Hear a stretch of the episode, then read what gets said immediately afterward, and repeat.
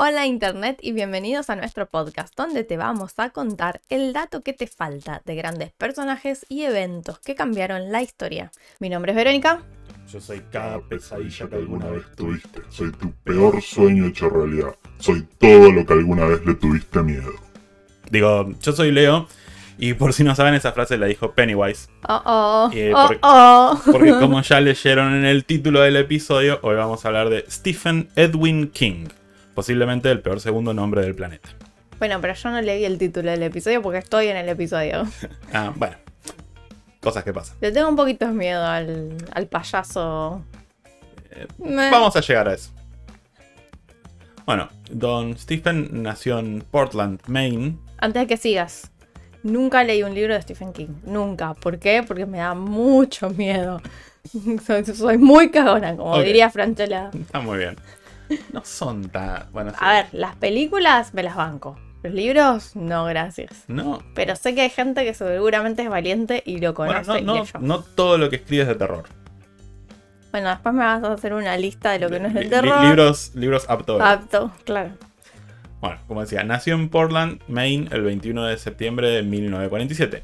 Hijo de Donald Edwin King, mercante marino, posiblemente el peor segundo nombre del planeta para un padre. El padre nació en Perú, en el condado de Miami, Indiana. Quiero aclarar que no estoy en pedo, ya que ya sé que Perú es un país y que Miami es una ciudad de Florida, pero hay una ciudad que se llama Perú Mirá y un vos. condado que se llama Miami en Indiana. Ok. Eh, Don Donald. Bueno, el- se les acabaron los nombres. Claro, empezamos a Entonces repetir. dije, bueno, a ver, a ver, ch, buscamos en el- vamos a ponerle Perú porque total, Perú, nadie a ver. sabe dónde está Perú. ¿Qué es eso? No hay ningún otro Perú. Eh, como decía, Donald, el Aparte, ¿cómo padre lo de dicen? Stephen- Perú. Perdón. ¿Puedo seguir? Sí, sí. Gracias. Donald, el padre de Stephen, por si perdieron el hilo de la conversación, originalmente se apellidaba Pollock. Y entre sus 18 y 23 años se cambió el apellido a King, aunque no hay registro de que lo haya hecho legalmente. Ok. Su madre, la madre de Stephen, se llama Nellie Ruth Pillsbury y era trabajadora médica. Posiblemente enfermera, pero no encontré registros de que lo sea realmente. En 1949, como era capitán de un barco mercante, el padre de Stephen se va. Pero desapareció, no volvió más. Así que la madre lo crió a él y a su hermano David, que era eh, adoptado, porque se suponía que la madre no podía tener hijos, así que Stephen es como una especie de milagro. Ok. Eh, los cría, bueno, como dije, los cría sola y varias veces con situaciones económicas malas, por Mm. ponerlo de alguna manera. Pero la señora no, no paniquea y trabajó de cualquier cosa que encontraba, desde sirvienta a vendedora en una panadería. Genio, total. Absolutamente. Al final se mudaron un montón de veces hasta que Stephen tuvo eh, 11 años y la madre se fue a cuidar de sus padres, a los abuelos de Steve, Stephen, en Durham, Maine, donde consigue trabajo en una residencia para gente con discapacidades mentales. Mm, Hay dos eventos que lo llevan a escribir eh, ficción de horror, creo yo, y estos pasaron de chico. Resulta que mientras su tío estaba usando una rama para hacer radiestesia, ahí se le ocurre que quería hacer para vivir. Vender humo. La radiestesia, ¿sabes lo que es? No. Bueno, o sea, también se puede llamar rabdomancia. Es la idea de que se pueden usar instrumentos sencillos en suspensión inestable, como varillas o péndulos, para aumentar la magnetorrecepción del ser humano. ¿Viste cuando buscan agua con la varita? Sí. Bueno, eso es radiestesia. O cuando te ponen el pendulito encima. Claro, y cuando se colgaban los, los cositos de cuarzo, No, eso, eso la no, eso no- energía no, tiene eso nada no que tengo idea qué es. Ok. Bueno, sí tengo que aclarar que parece que tenemos algún tipo de sensibilidad al campo magnético de la Tierra. Y de hecho, según un estudio eh, hecho en Corea, por investigadores coreanos al menos, los hombres específicamente pueden orientarse usando el campo magnético de la Tierra, pero solo si pueden ver la luz azul y tienen hambre. Ok. Sí, yo sé que es súper específico, pero el estudio era, eh, te ponen como en una silla que gira Sí. y hay comida. Ok. ¿ok? Vos no la podés, o sea, la, la ves donde estaba, te, te ponen, te, te ciegan, digamos, te ponen un, un coso para taparte los ojos. Y hay un. generan un campo magnético en dirección a la comida. Entonces, una vez que estás cegado, te hacen girar. Y vos tenés. Lo único que te queda para orientarse es ese campo magnético que queda. Porque no O ves, no escuchás, el- no lees, nada. El camino al corazón de nombre es por el estómago, es cierto. Yo creo que estás apuntando muy arriba. Pero si la comida es tan importante que te hace orientar aunque estés mareado, No, tiene- qué sé yo. Pero tiene sentido. Vos pensá. eh, vos necesitas luz azul, era importante. eh, que, que Eh, sea de tenía día. tenía Mm. que ser de día, digamos, o sea, lo simulaban con la luz azul.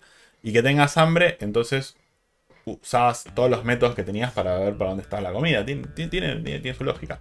Y no sé qué, por qué los hombres sí, las mujeres no. Bueno, para. El abuelo vendía estos instrumentos supuestamente para. No, no me golpee el micrófono. Eh, no, el tío estaba tío. haciendo rabdomancia porque le pintó. Ah, no los vendía, no hacía negocios con eso. No, de hecho, había agarrado una rama. Ah, ok. Estaba, estaba, estaba jugando. Bueno, volvemos a Stephen.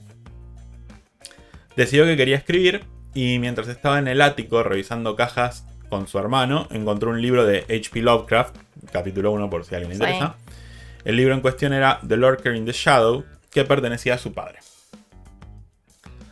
Entonces, esas son la- las dos cosas. El leer el libro de Lovecraft y ver al tío Hacer. hacer eh, buscar cosas con Sí. una rama de. Supuesta, eso es lo que, lo que su- supone que hizo. Hay una historia que no encontré confirmación, y ahora van a ver por qué. Que creo que también tuvo que ver con el tema de escribir. Resulta que un día Stephen llega a su casa aparentemente en shock y no hablaba. Cuando, era, cuando era chico, ¿no? Unos días después, la familia se entera que ese mismo día Stephen estaba jugando con un amigo Sí. y supuestamente lo habría visto cuando lo atropelló un tren. Oh, oh. Porque eh, se enteraron que falleció el pibito vos este. tenés que tener un episodio así tremendo, caótico, como por ejemplo Lovecraft que mm, eh, vio la locura de su familia y qué sé yo, para ser un buen escritor. Yo creo que sí, ahora vamos a ver por qué. Bueno, la cuestión es que Stephen, en la- cuando le preguntaron, dijo que no tiene recuerdos de ese evento. Mm. Y nunca lo mencionó en, ¿viste? en los libros autobiográficos ni nada de eso. Así que ¿Y cómo se enteran que él vio cómo lo atropelló? No, se Porque supone- desapareció el se amiguito supone, porque supuestamente día estaba jugando con el amiguito ese. y al otro día desapareció. Vuelve con, con un choqueado completamente, no habla. En- Entra a la casa y se, se va a su habitación, creo, una cosa así. Y eh, a los 2-3 días se enteran que el pibe este murió atropellado por un tren y que fue el mismo día que Stephen volvió con. Entonces dijeron, claramente lo, lo vio y. O lo empujó. Pa, O lo pa, pa. No creo. Pero bueno. Eh, su primer trabajo de adolescente fue muy apropiado. Mm, Cavar tumbas. mm. Eh, el trabajo lo inspiró en su primera obra que sería publicada, que se llama I Was a Teenage Grave Robber. Que sería como. Era un ladrón de tumbas Ah, adolescente. adolescente. Fui un ladrón de tumbas adolescente. No le pagaron por este trabajo, pero empezó así. Ese fue lo primero que se publicó en algún lugar. La. O sea prim- que vas de voluntario a cavar tumbas. Sí. Mm, qué lindo. No. La historia no le, no le pagaron. Ah, la historia no le pagan. No, no, el trabajo sí, el trabajo sí, bien, bien. Eh, la primera historia corta que vende se llama The Glass Floor en 1967 por un total inusual de 35 dólares. Está bien. Probablemente no, pero no importa. Eh, fue durante sus días de universidad ahí por 1967 y mientras estaba en la biblioteca que se cruzó con una chica llamada Tabitha Spru- Spruce. Recuerden ese nombre. Una aspirante a escritora con quien se casaría en 1971 y siguen juntos hasta el día de hoy. Ah, mira. Cuando recién sale de la universidad, tiene un certificado que le deja enseñar en escuelas secundarias. Bueno, pero pudo ir a la universidad, así que si bien estaba. Debía ser estatal, sino que fue Mm. la, la- la Universidad de Maine. Ah, Ok. Eh, ¿Que sean gratuitas o algo así? sí, tengo entendido que son como de obviamente mucho menor prestigio. No sé la calidad, probablemente Es bueno, sí. no creo, porque en general las cosas estatales dejan bastante que desear Ah, mira. en, en el mundo, ¿no? Mm. Pero ah, sí, mejor que nada va a ser. Bueno, la cuestión decía, salió con esto, este certificado que le dejaba enseñar en secundaria, pero no consiguió un puesto así inmediatamente. Así que eh, trabajaba en un lavadero y vendía historias costas- eh, cortas a revistas más apuntadas a un género masculino como Cavalier o Adam. Si no las conocen, no importa. eh, para sacar un- unos mangos. Bueno, como, como ya expliqué, estaban bastante pobretones Sí. y tenían eh, una hija, Naomi Rachel. Y volviendo de un bar, medio en pedo, Mm, eh, golpea un cono de tráfico de esos naranjas con el auto. ok, Y eso le afloja el silenciador del auto. sí. Pero esta vez estaba muy caliente porque no solo no, ten- no tenía plata para arreglar el auto. Entonces, ¿qué hizo? Agarró y se robó el cono. Obvio, ¿qué haría una persona coherente? En pedo, En ¿no? pedo. Eh, en estado de ebriedad. Entonces lo, lo- lo- lo siguieron, lo, arrestaron Sí. y le pusieron una multa le sale por hurto de 250 dólares. Así que ahora no solo estaba pobretón, sino que tenía que arreglar el auto y, Y pagar, pagar la la multa. Así que no fue una buena idea. Pero, Tenía además la hija y la esposa. sí. Pero los dioses igual le sonrieron porque justo en ese momento les llega un cheque por The Raft. Mm, que es un cuento corto sobre cuatro estudiantes universitarios que van a un lago perdido por ahí en Pensilvania y uno ve que hay una balsa y nadan hacia ella. Cuando están todos en la balsa ven como una sustancia similar al aceite, a un aceite negro parece tratar de atrapar particularmente a las chicas y como el aceite cuando le da el sol hacía como coloritos, así que una de las chicas atraídas por los, dichos coloritos. coloritos eh, toma la sabia decisión de tocar la mancha y muere inmediatamente después destrozada por dichosa mancha. Ah, mira. Bueno, para no se diga que spoileo los cuentos, les dejo la historia hasta ahí. Pero siempre pasa eso. No, Entonces, mentira, se murieron todos. No toques la mancha y van a ir a tocar la mancha, obviamente. Se murieron todos. Eh, siguió escribiendo historias cortas hasta 1973, cuando la editorial Doubleday acepta su novela Carrie. Uh, Carrie empezó como una novela corta y siguió con las primeras tres páginas en el tacho de basura, mm, que fueron rescatadas por Tabitha, quien obligó a Stephen a seguir. Quien dijo, seguí porque no tenía ninguna idea mejor. En mi opinión estaba escribiendo un fracaso mundial. ok. Pero todos sabemos que fue su esposa quien le puso los puntos, posiblemente con un látigo. No tengo pruebas, pero tampoco tengo dudas. Eh, la historia de, mm, de, Stephen- de Carrie Ujú. es- Es conocida. Es conocidísima, Yo vi las sí. dos películas. Ah, hay dos películas, voy a llegar a eso en un segundo. Lo que quería comentar es que eh, Stephen tomó como inspiración justamente una, una chica que desde su colegio que él se acordaba, que siempre se vestía así de, de negro y qué sé yo, y un día apareció con un, con un tipo de esos vestidos que tienen los, los cosas abultados, la- Sí. los- como las sombreras abultadas, no sé cómo se llaman. Y como para impresionar a todos y le hicieron una burla tremenda y se, Mm, y se puso todo mal y qué sé yo. Y ahí fue cuando le volvió esa- ese recuerdo y dijo, bueno, voy a empezar a escribir Carrie. Después alguien dijo, no, esto no sirve, lo tiro a la basura. Y la mujer fue como... Menos mal que estaba la mujer ahí. Sí, sí, sí, obviamente. Bueno, ahora sí, no voy a spoilear Carrie porque es la historia más conocida del mundo. Sí. Volvieron a caer. No puedo creer que hayan vuelto a ver. Eh, este libro trata sobre la historia de Carrie White, una estudiante de secundaria que eventualmente desarrolla poderes telequinéticos. Obviamente la maltratan en la secundaria, por lo que ya expliqué. Nunca ha Eh, sucedido ni volverá a suceder en las secundarias de Estados Unidos. del Claro, la, la. O sea, la maltrataron en la secundaria porque Estados Unidos. Esa es la, la razón. Sí. Eh, no, en realidad, si yo no recuerdo mal, es porque tiene la menstruación en clase y se mancha y le empiezan a hacer. No, pero ya supuestamente la. La, Ya la maltrataban la de antes. de pero eso antes. fue como. Eh, que- La madre era ex- extremadamente religiosa y no le había dicho, no le había hablado nunca de, de la, menstruación. Y ella como que tiene una menstruación tardía y bueno, se asusta, empieza a gritar porque empieza a sangrar y no entendía qué le había Claro. pasado. Bueno, termina justamente con el abuso de parte de su madre, que es súper religiosa, y para el famoso prom, la fiesta esa que hacen de egresados, eh, sus compañeros le tiran un balde de sangre de cerdo y Carrie los mata a todos con sus poderes telequinéticos. Fin. Fin, y sí. Eh, hay dos películas, una de 1976, que creo que la vi, pero no me acuerdo, así que puede que sea buena, puede que sea mala, porque yo era muy chico. Eh, no, la, no la quiero recomendar o no recomendar. Si quieren, véanla.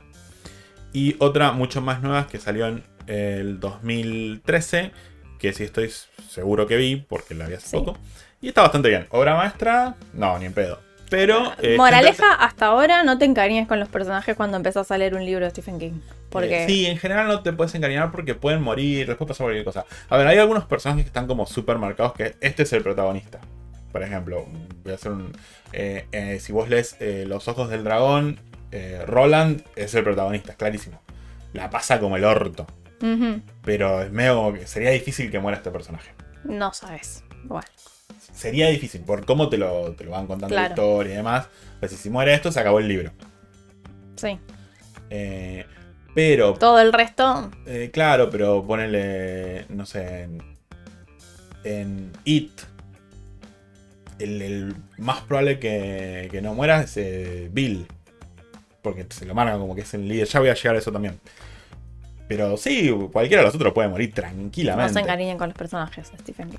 bueno, de hecho, de la película esta nueva, eh, hay un comercial que seguramente ya puse por acá si me están viendo en YouTube. Mm, eh, que está muy bueno. Y si no, va a estar en la página eh, del gato en la caja. Bueno, eh, cuando Doubleday, la editorial, acepta publicar Carrie, Que ya era libro. claro, ya tenía. No era historia corta. Bueno, no, sí, no era una historia corta, era una novela. Está bien. Ya, ya era un libro. Eh, decía, cuando aceptan la publicación, eh, el teléfono de Stephen estaba sin servicio porque no podía pagar la factura. Claro. Así que William Thompson, el editor de Doubleday, le mandó un telegrama Mm, que decía: Carrie, oficialmente un libro de Doubleday. Avance 2.500 dólares por royalties. Felicitaciones, pibe. El futuro nos espera, Bill. Esto es lo mejor que lo pude traducir. Obviamente no dijo pibe. no, bueno. Dijo kid. Chico. Niño. Muchacho. Oye, niño. Oye, chico. No sé. Oye, muchacho. Eh, muchacho también es argento. Bueno. Bueno. Stephen usó parte de ese adelanto para comprar un Ford Pinto. Un auto de mierda. Y no lo digo solamente yo.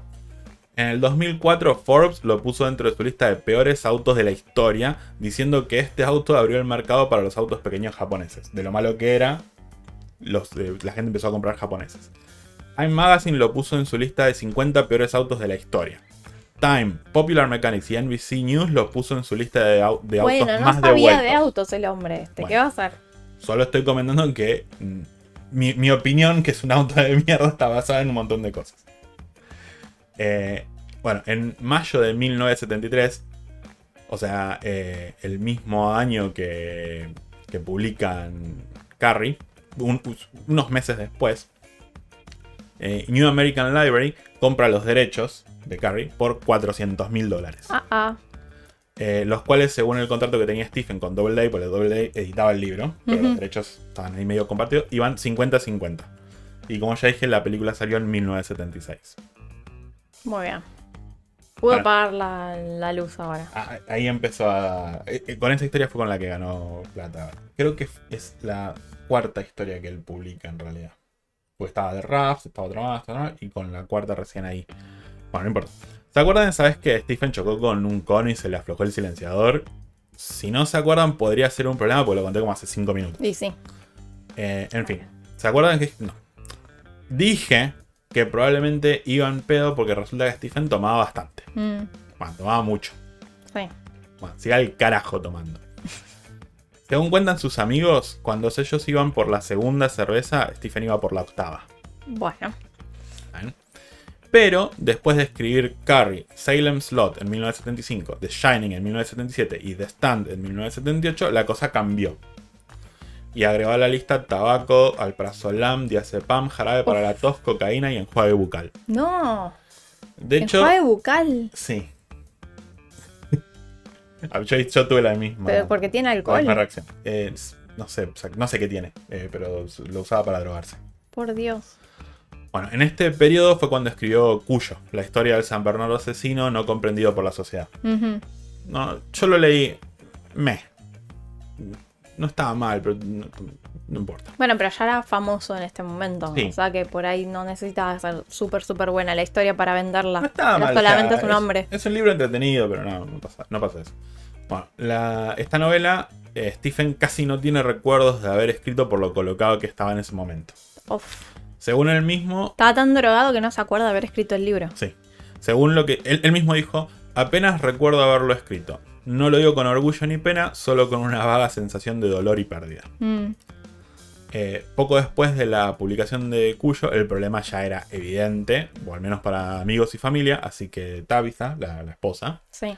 entró a la oficina de Stephen con un tacho de basura y recolectó todo lo que encontró relacionado con alcohol o drogas. Latas vacías, cucharas para cocaína, paquetito con polvo blanco, todo, todo, todo, todo.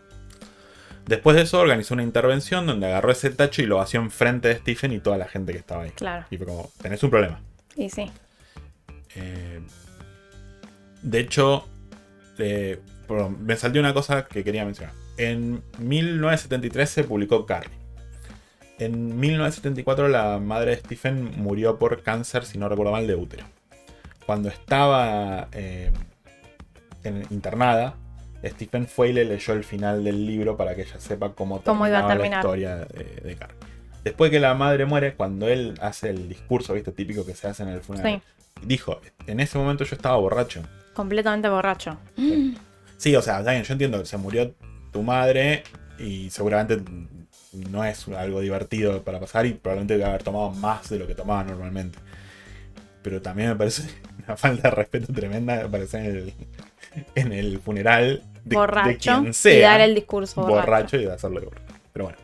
Yo no puedo dar un discurso sobria. Yo no puedo, yo no puedo, yo estoy leyendo y diciendo esto y estoy sobrio y no me sale bien. Y por eso, es- igual era muy capo, porque aparte escribir un libro y no recordar porque estabas demasiado drogado. Bueno, viste, vos me preguntaste si era necesario, parece que sí. mm, Por lo menos para, para algunos. Bueno.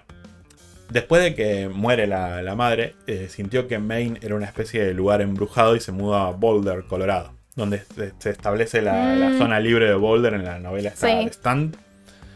Eh, y ahí es donde escribe The Shining. ok. Y después en 1975... El se- resplandor. Sí, el resplandor. Y después en 1975 se vuelve a mudar a Maine donde escribe The Stand. Que creo que lo tradujeron como... Cuando yo lo leí creo que se llamaba La Danza de la Muerte. Ok. No me pregunten, no sé. Eh, The Shining, El Resplandor, fue escrita, o por lo menos ideada, en el Hotel Stanley en Colorado en 1974. ok. Una noche, mientras estaba en ese hotel, Steven tuvo, un- tuvo una pesadilla en la que su hijo de 3 años corría por los corredores del hotel mirando hacia atrás por encima del hombro, gritando. Eh, lo estaba persiguiendo una manguera de incendios. Ok. Ponele. Bueno. Se- ¿Se seguía drogando en esta época o ya había dejado todo? No se seguía drogando. Eh, se despertó de repente, transpirando y al borde de la cama. Eh, se levantó, prendió un cigarrillo y se puso a escribir. Cuando se acabó el cigarrillo ya tenía armado el esqueleto de la historia. Ese, ese es, Es el, una bestia. Ese es el nivel de, de producción. Ya voy a, tengo, tengo otra más que es interesante, pero dentro de un rato. Bueno. Eh, Claro, ahora me lo basta contestar. Pero yo cuando él se hizo tan famoso en un momento, bueno, famoso para mí porque yo no lo conocía, eh, eh, que es- vi- estaba el resplandor y un montón de cosas. ahora, la, la fama de él empieza a crecer a partir de Carrie en el 73. Claro. es, es famoso, digamos, tipo para mediados de los 80, finales de los 80, y ya es realmente famoso. Y después siguió creciendo, ¿no? Em, se decía, o por lo menos yo había escuchado, que tenía un equipo de escritores. No sé, vos ahora me lo vas a contestar seguro. Eh, no, te lo puedo contestar rapidísimo. No. Es un animal. Ah, Ok. Se decía que tenía un equipo de escritores y él tiraba las ideas y la gente, digamos, no. Bueno, No. era solo él. O, o- o si no, es un secreto que está oculto de una manera impresionante. Capaz que dijeron eso porque la producción producía tanto, tanta Ahora, ahora escritura. voy a llegar también a eso. Bueno. Un buen tiempo después, para 1986, se publica It. Mm, Eso. Claramente escribió otras cosas, sí, pero si menciono todo lo que escribió alguna vez. Justamente, para que se den una idea, si se apilan todos los libros que escribió, se hace una torre más alta que él. Hay una novela que se llama The Running Man, sí. que eh, escribió bajo el seudónimo Richard Bachman, El hombre que corre sería. de la cual hicieron una película protagonizada por Schwarzenegger. De hecho. Ah, ok. es vieja, pero está interesante. Porque en esa película eh, hay una escena donde como The Running Man, que Schwarzenegger, medio que lo obligan a participar en un concurso súper eh, violento. Sí. Y la idea es que era como que a él lo habían acusado de que había matado personas, una cosa por el estilo. Entonces, en vez de meterlo en cana, lo meten en este Concurso. tipo reality show Sí. que tiene que matar o morir para Ah, que la lo vi. perdonen. La vi Sí, esa es película, pero no, no, no se llama El hombre que corre en español. español no me Tiene otro nombre. Sí, pero no me acuerdo cómo se llama. Vamos a ponerlo en la página. Lo- en la página lo pongo. Bueno, la cuestión es que en esa película, en una parte, como el chabón ya se, se fue del sistema este, o sea, se, se negó a seguir participando y no lo podían encontrar, no lo podían agarrar y qué sé yo, eh, los tipos con la computadora re- recrean a él peleando contra otro y otro tipo lo mata Claro, y lo ponen en, en la, en la televisión, en la televisión, como que en estaba las pasando, pero era lo que hoy en día conocemos como un deepfake. Claro, Que hoy podemos hacerlo más o menos. O sea, es bastante bueno, pe- pero muy interesante. eh, pensar que el tipo este lo escribió hace tanto. Bueno, como decía, eh, esta novela la escribió en una semana. Pa. Así le salió. En Amazon tiene un puntaje de 4,6 sobre 5 con 1240 calificaciones. En Barnes Noble tiene 4,1 sobre 5 con 194 calificaciones. Y en Goodreads tiene 3,88 sobre 5 con 109.095 calificaciones. Son 317 páginas. Escritas en una semana y con una calificación por encima del promedio, digamos. Y sí, Eh, ¿Por qué lo escribió bajo un seudónimo?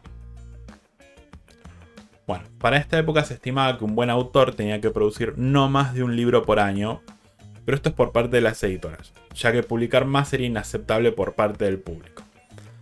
Esa era su teoría. claro. Entonces lo que hizo fue convencerlo de que lo publiquen usando un alias.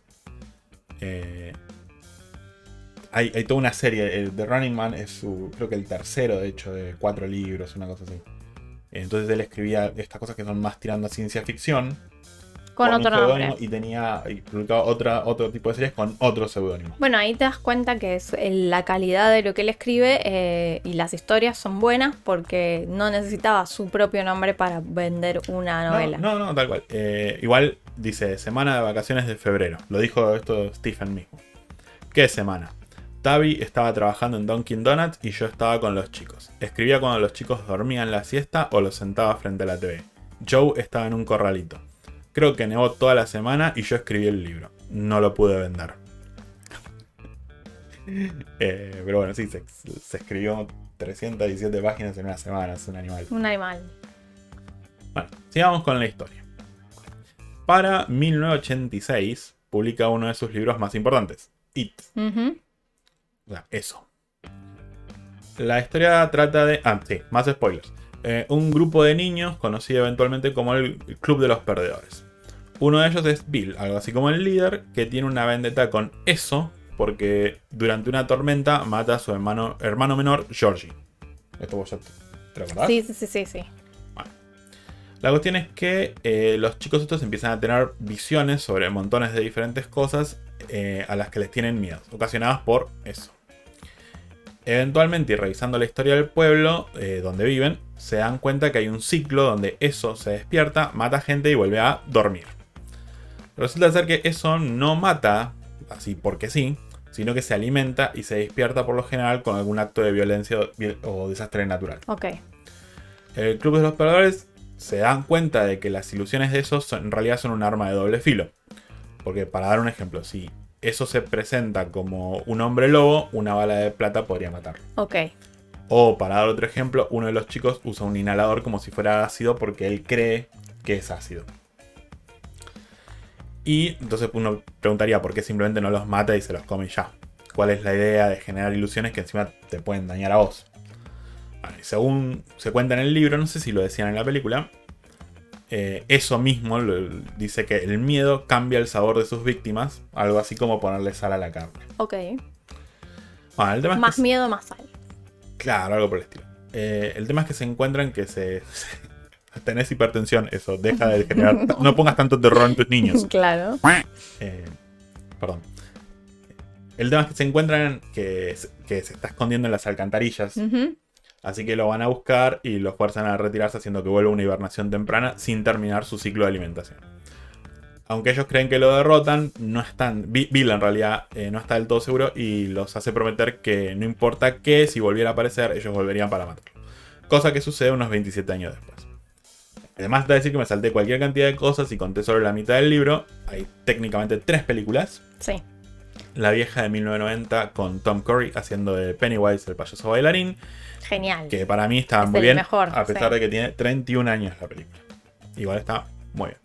Y otras dos películas mucho más nuevas del 2017, donde la primera es la parte de chicos y la segunda es de grandes. Esta vez eh, es eh, Bill Skarsgård quien hace Pennywise. Y obviamente con muchos mejores efectos especiales, también muy recomendable. Recomendables. Son dos películas. Bueno, saltamos a finales de los 90. Se pudo encontrar al padre que se ha ido en un viaje en barco por el ah, mundo. Ah, mirá.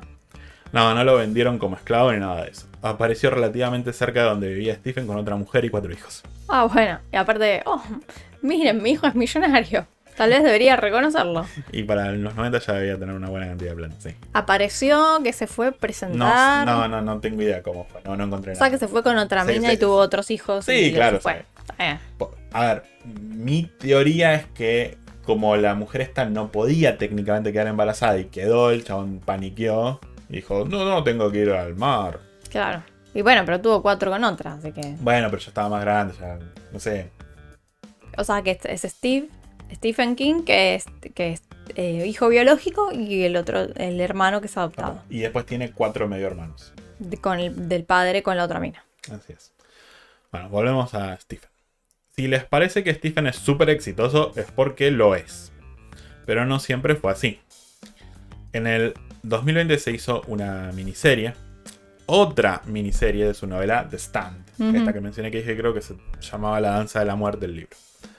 Que primero es muy recomendable si la quieren ver. Y segundo, y a lo que iba originalmente, es que en uno de los primeros capítulos, uno de los personajes, Harold Lauder, vos te lo debes acordar, el flaquito, eh, que es un escritor fracasado, cuelga las cartas de rechazo en un clavo que tiene en su habitación y en un momento reemplaza ese clavo por un gancho más grande porque ya no entran más cartas. Bueno, esto no es que lo ideó Stephen, esto le pasó a él. Le pasó a él. sí, lo, hizo, lo hizo él mismo. Eh, cuando trabajaba en el lavadero, estaban viviendo con, con Tabitha y creo que la hija, que es la más grande, en un trailer en Herman, Maine. Y según Stephen, eh, Herman, Maine es el culo del universo o al menos a un pedo de distancia de él. Ah, pobre. Bueno, pero siguió perseverando, igual que Agatha Christie. Sí, sí, es que lo que dijimos, creo que fue con Agatha, que el, éxito es simplemente una sucesión de, fracasos. Sí. Siempre y cuando intentes mejorarte y, te superes. Sí, sí. Porque si seguís haciendo lo mismo. Sí, claramente. Me parece que. Bueno, pero. Eh, a menos que seas un adelantado a tu tiempo y eventualmente el tiempo llegue a lo que. a tus ideas. Puede ser. Eh, le pasó a Picasso, creo que fue. Que no vendió un cuadro en vida y ahora vale en cualquier guita. Y yo creo que si vos te, te dedicas a escribir eventualmente por hacerlo y hacerlo y hacerlo, vas a mejorar. Creo. Lo que pasa es que, bueno, puede tomar años. En fin, volvamos a Stephen. En 1999 tuvo un accidente de tránsito. Ok. Venía caminando por la banquina de la ruta estatal 5 de Maine. Eh, no sé si se dice eh, así en todos los lugares de habla hispana, pero banquina es ese carril extra para emergencia que tienen las rutas. Por si acaso. Eh, Brian Smith venía a su vez conduciendo su minivan, pero se distrajo porque en la parte de atrás tenía su perro suelto que se estaba moviendo mucho y se llevó puesto a Stephen, quien cayó a 4 metros de la ruta en el suelo. Según testigos y reportes, el conductor no estaba excediendo el límite de velocidad, no estaba manejando imprudentemente o y tampoco estaba tomando. Y Stephen tampoco estaba tomando, o sea, ya, estaba, sobrio. Limpio, sí. Y, venía caminando. O sea, venía caminando por, el costado de la ruta. Fue un accidente, realmente. Eh, a Stephen lo llevaron a un hospital que estaba cerca y de ahí en ambulancia aérea al centro médico de Maine. Sus heridas incluyen un pulmón colapsado, cuatro costillas rotas, un tajo en la cabeza pero solo precisó 20 puntos. Y tenía astillada la columna en 8 lugares. La pierna derecha estaba tan rota que se consideró amputarla, pero lograron estabilizarle los huesos con fijación externa. Esos fierros que se ven horribles. Sí. Y después de cinco cirugías, en 10 di- en- de- durante 10 días, Stephen pudo volver a escribir. Pero solo por 40 minutos antes de que el dolor se vuelva insoportable, ya que la cadera todavía seguía rota. Por Dios. Lo único que sobrevivió al accidente intacto fueron los anteojos de Stephen. No. Quedaron, si yo no recuerdo mal, adentro de la camioneta. Sí, sí, se los llevó, pero puestísimo. Ahora que digo, justo estabas mirando a tu perro y no mataste a un random. Eh, oh, hecho, maté, que- casi mato a Stephen King. Claro, creo que el, tipo que venía manejando al principio pensó que le había pegado a tipo un venado, una cosa por el Mm. estilo. Y después se dio cuenta que era un ser humano porque vio los lentes adentro de la camioneta. Dijo, ¿de dónde salieron esos lentes con sangre? No.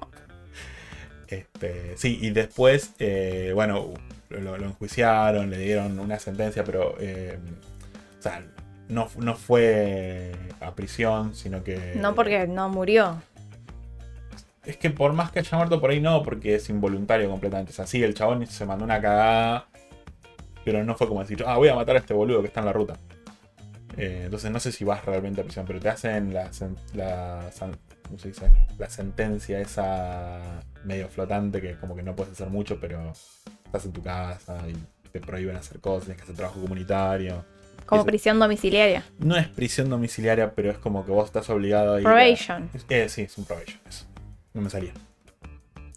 Y después los abogados de Stephen compraron la, la camioneta para que no la subasten en eBay o cosas así. Se la compraron al chabón este y la, la destruyeron. Está bien. Este... Bueno. Eh, y por último voy a mencionar lo que calcula su magnum opus, La Torre Oscura. Mm, ese no, no lo conozco. Esta es una serie de técnicamente 8 libros. Porque, eh, por lo menos en mi opinión, el último libro existe, ya que el final del séptimo no fue lo que la gente esperaba, o como dice Wikipedia, fue controversial. Ok. La historia es muy buena, por, yo no lo terminé de leer todos los 8 libros, claro, leí 3 o 4. pero está muy bueno porque mezcla montones de personajes de sus otras historias, y los mundos y demás. En este caso el protagonista es Roland de Shane, eh, que está en busca de la Torre Oscura, que es una especie de estructura mágica, digamos, en el centro del multiverso. Eh, su mundo está muriendo, el de Roland. Eh, ya hubo naciones poderosas que fueron destruidas por la guerra, ciudades y regiones se desvanecieron y el tiempo no fluye de forma ordenada en este mundo. De hecho, a veces el sol sale por el norte y se pone por el este. Eh, Roland es el último pistolero. Creo que, lo, creo que lo dicen así, se llama Gunslinger. Hay una película también, es bastante mala, la verdad. Sí, la vi la película. O sea, por ahí la película es entretenida, pero agarraron la historia del libro, lo pusieron así en el piso, en una especie de ceremonia ritual, calculo yo, y después le pusieron una pila, una tonelada de mierda encima y se cagaron completamente en eso. Bueno, No, no, a ver, lo único que se me ocurre que estaba más o menos bien es que había más de un mundo y que era un y, ha- pistolero. y había una torre oscura. Y tenía armas. Ya está. No, no tuvo absolutamente nada que ver. Bueno, la cuestión es que este Roland, justamente como decías, el último pistolero es una especie de orden de caballeros, pero con armas. Y para encontrar la torre oscura tiene que formar su party. Claro. ¿Cuál? Juego de rol. Y lo va haciendo sacando gente de diferentes universos. Eh, esta serie incluye referencias a It, The Stand, Salem Slot, Insomnia, Heart in Atlantis, Los Ojos del Dragón, The Shining y Cell. Obviamente no es necesario leer todos estos libros que mencioné, pero si los leyeron está bueno cómo se conecta todo. Muy recomendable si les gusta leer series de libros. No, y aparte es como que te presenta su universo de alguna manera en esa... De- y de hecho esto estuvo, estuvo muy interesante porque mientras él estaba escri- escribiendo, porque, a ver, el primer libro que se llama justamente de Gunslinger, sería El Pistolero, eh, no me acuerdo en español cómo se llama, pero tiene un nombre totalmente distinto, eh, lo hace, digamos, no sé, en el 80, ponele, no me acuerdo, pero creo que era el 73, pero sí, como hace un montón. Y el último libro lo termina de escribir como en el 2004. Claro. Entonces todo el mundo está diciendo qué mierda hay en la Torre Oscura, ¿por qué necesitas llegar ahí? Porque aparte te da la, la- la información a cuentagotas, Claro. típico de Stephen King. Claro. De hecho, vos agarras y te dicen, bueno, Roland era el pistolero que yo, y vos te imaginas un tipo, y después te dice, ah, no, pero era alto. Y dice, ok, bueno, ok, era alto. Y no sé, cuatro capítulos después te dice, y Era morocho. Ah, ok, yo me había imaginado rubio. Claro. o yo me lo había imaginado negro como pasó en la película. pero Resulta que no es negro.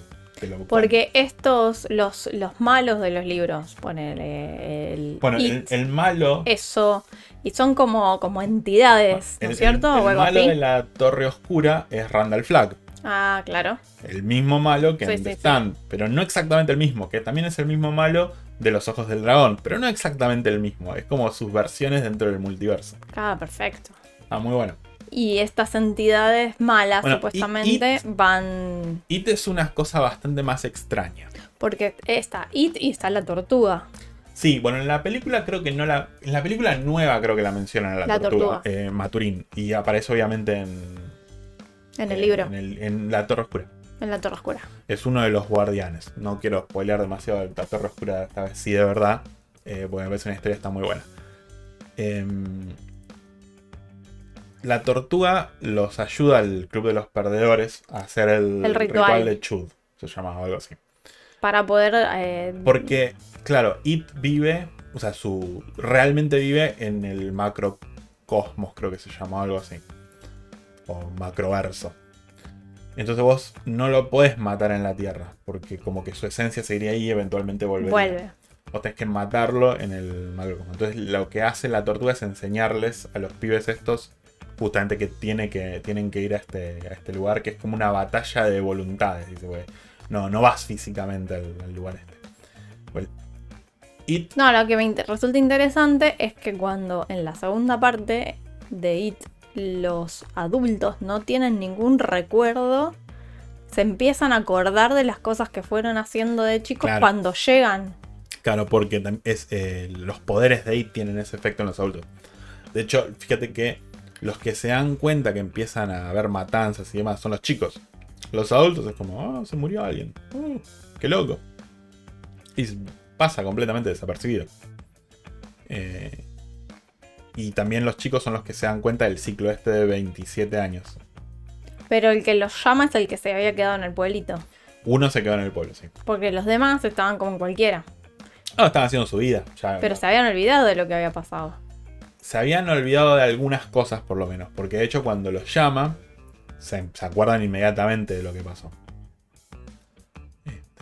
Sí, está, está, Es muy interesante. está buena la película, Bueno. las dos películas. sí. Mirá qué bueno, yo pensé realmente que el tipo tenía un séquito de escritores y, y que lo ayudaban a... Porque podría haberlo hecho con toda la plata que hizo.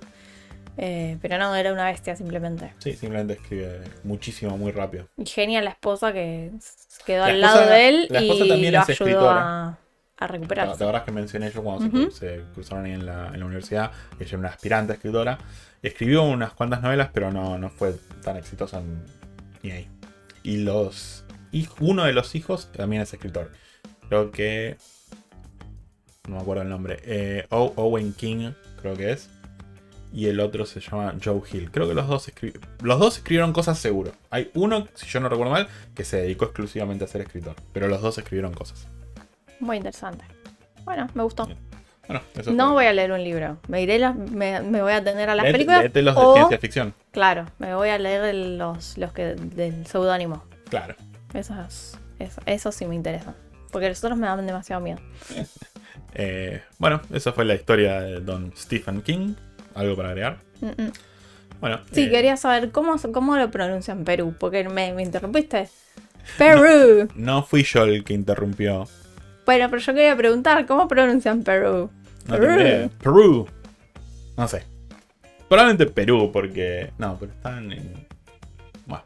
En Miami seguramente dicen Perú bien. Sí, sí, seguro. Está lleno de latinos. Pero no es Miami. Es otro, per- Es otro lugar No, que es están en Miami. Miami, pero no es en Miami donde están los latinos. ¿Cómo que no? ¿Es en Miami donde están los latinos? Miami, Florida. Ah, ok. Este, este es Perú, Miami. Ah, este es Perú, Miami. Ok.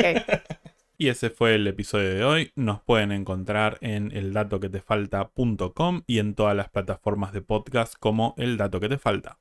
Si no estamos en tu favorita, mándanos un mensaje y lo vamos a arreglar. También nos encuentran en Twitter, Instagram y Facebook como El Dato Que Te Falta. Los esperamos la semana próxima con más curiosidades de grandes personajes y eventos que cambiaron al mundo.